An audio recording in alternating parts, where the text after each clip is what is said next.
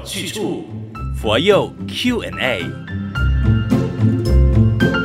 你在收听的是佛佑 Q&A。你好，我是李强，现场有知轩法师。大家好，我小时候的确也有这样的疑惑啦，可能很多非佛教徒到现在也金刚摸不着头脑。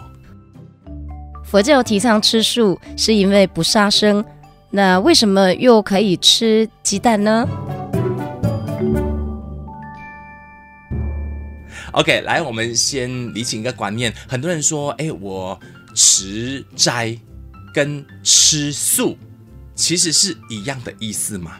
嗯，过去呢，呃，这个持斋呢，指的是过午不食。嗯，那后来呢，大家就用它来指这个素食者吃素。嗯，所以其实是通用的啦。好，了解。嗯，所以，呃，当你持斋的时候，还是你吃素的时候，为什么又可以吃鸡蛋的？有些人很严格的话，就连鸡蛋都不吃。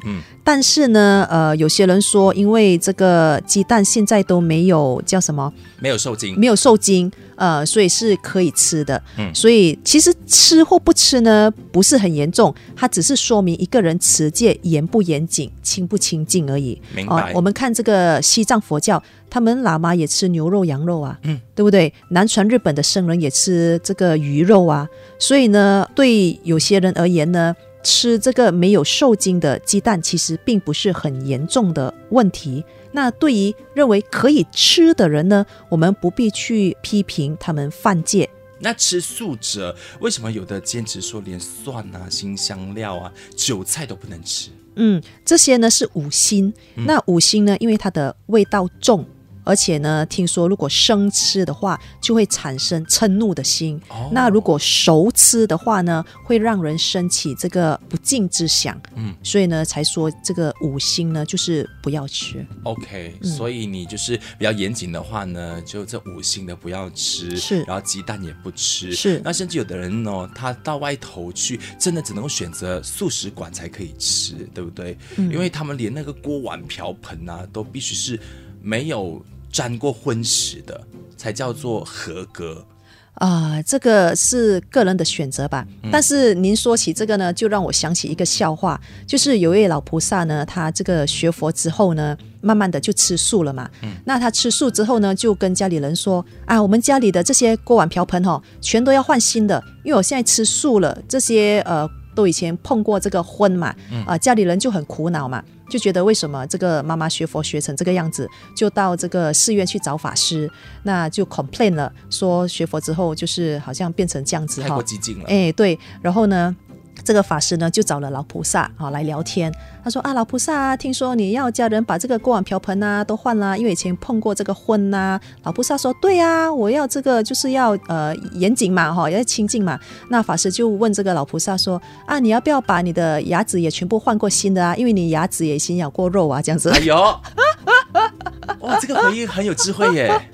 对不对？那就是有时候我们不要太执着嘛，嗯嗯，对不对？嗯，对。所以呢，换言之，如果有些信徒啊，他们去一般餐厅，然后吃肉边菜，为了方便嘛，哦，为了跟大队，呃，其实就不能够说他们不够虔诚了，对不对？嗯，其实不能这样子说。嗯嗯。那吃素料，比如说素鸡啦、素鱼啦，还算是吃素吗？虽然都是素食啦，但是精神层面上面，我们是怎么看的？呃，算。对于有心呃吃素的人呢，它是一种方便哦。一方面呢，是为了借由这样子的呃素鱼啊，来逐渐呢适应这个素食的习惯。另一方面呢，其实我们在呃拜这个祖先的时候啊，哦，我们以这个素鸡素鸭来代替这个荤食，嗯哦。一方面就是可以满足这个家人说啊，我的这个贡品祭品一定要丰盛，要多元。啊，要多元，所以就有素鸡素鸭，未必要这个呃真正的这个荤嘛。是的，是的，所以不要看到字眼说哎，又吃鱼肉啦，又吃鸡肉啦，就觉得说你们好像就是表面上像是很虔诚，但其实心里并不是，不是。我们其实是为了要让大家有这个方便，有一个过渡的机会，是是啊，接引那些本来就是无肉不欢的人，渐渐愿意吃素了。是的，好，任何你想要问的这个佛学问题，都可以在这个收听平台下附上的链接点选进去，就可以匿名留言了。当然，你也可以追踪马来西亚佛光山的 FB 或者是 IG 找 FGS underscore my inbox 我来问哦。也要提醒你打开小铃铛，因为时刻就可以 update 到我们最新上载的内容。今天谢谢知学法师的分享，谢谢李强。道理要清楚，学佛有去处，佛佑 Q&A。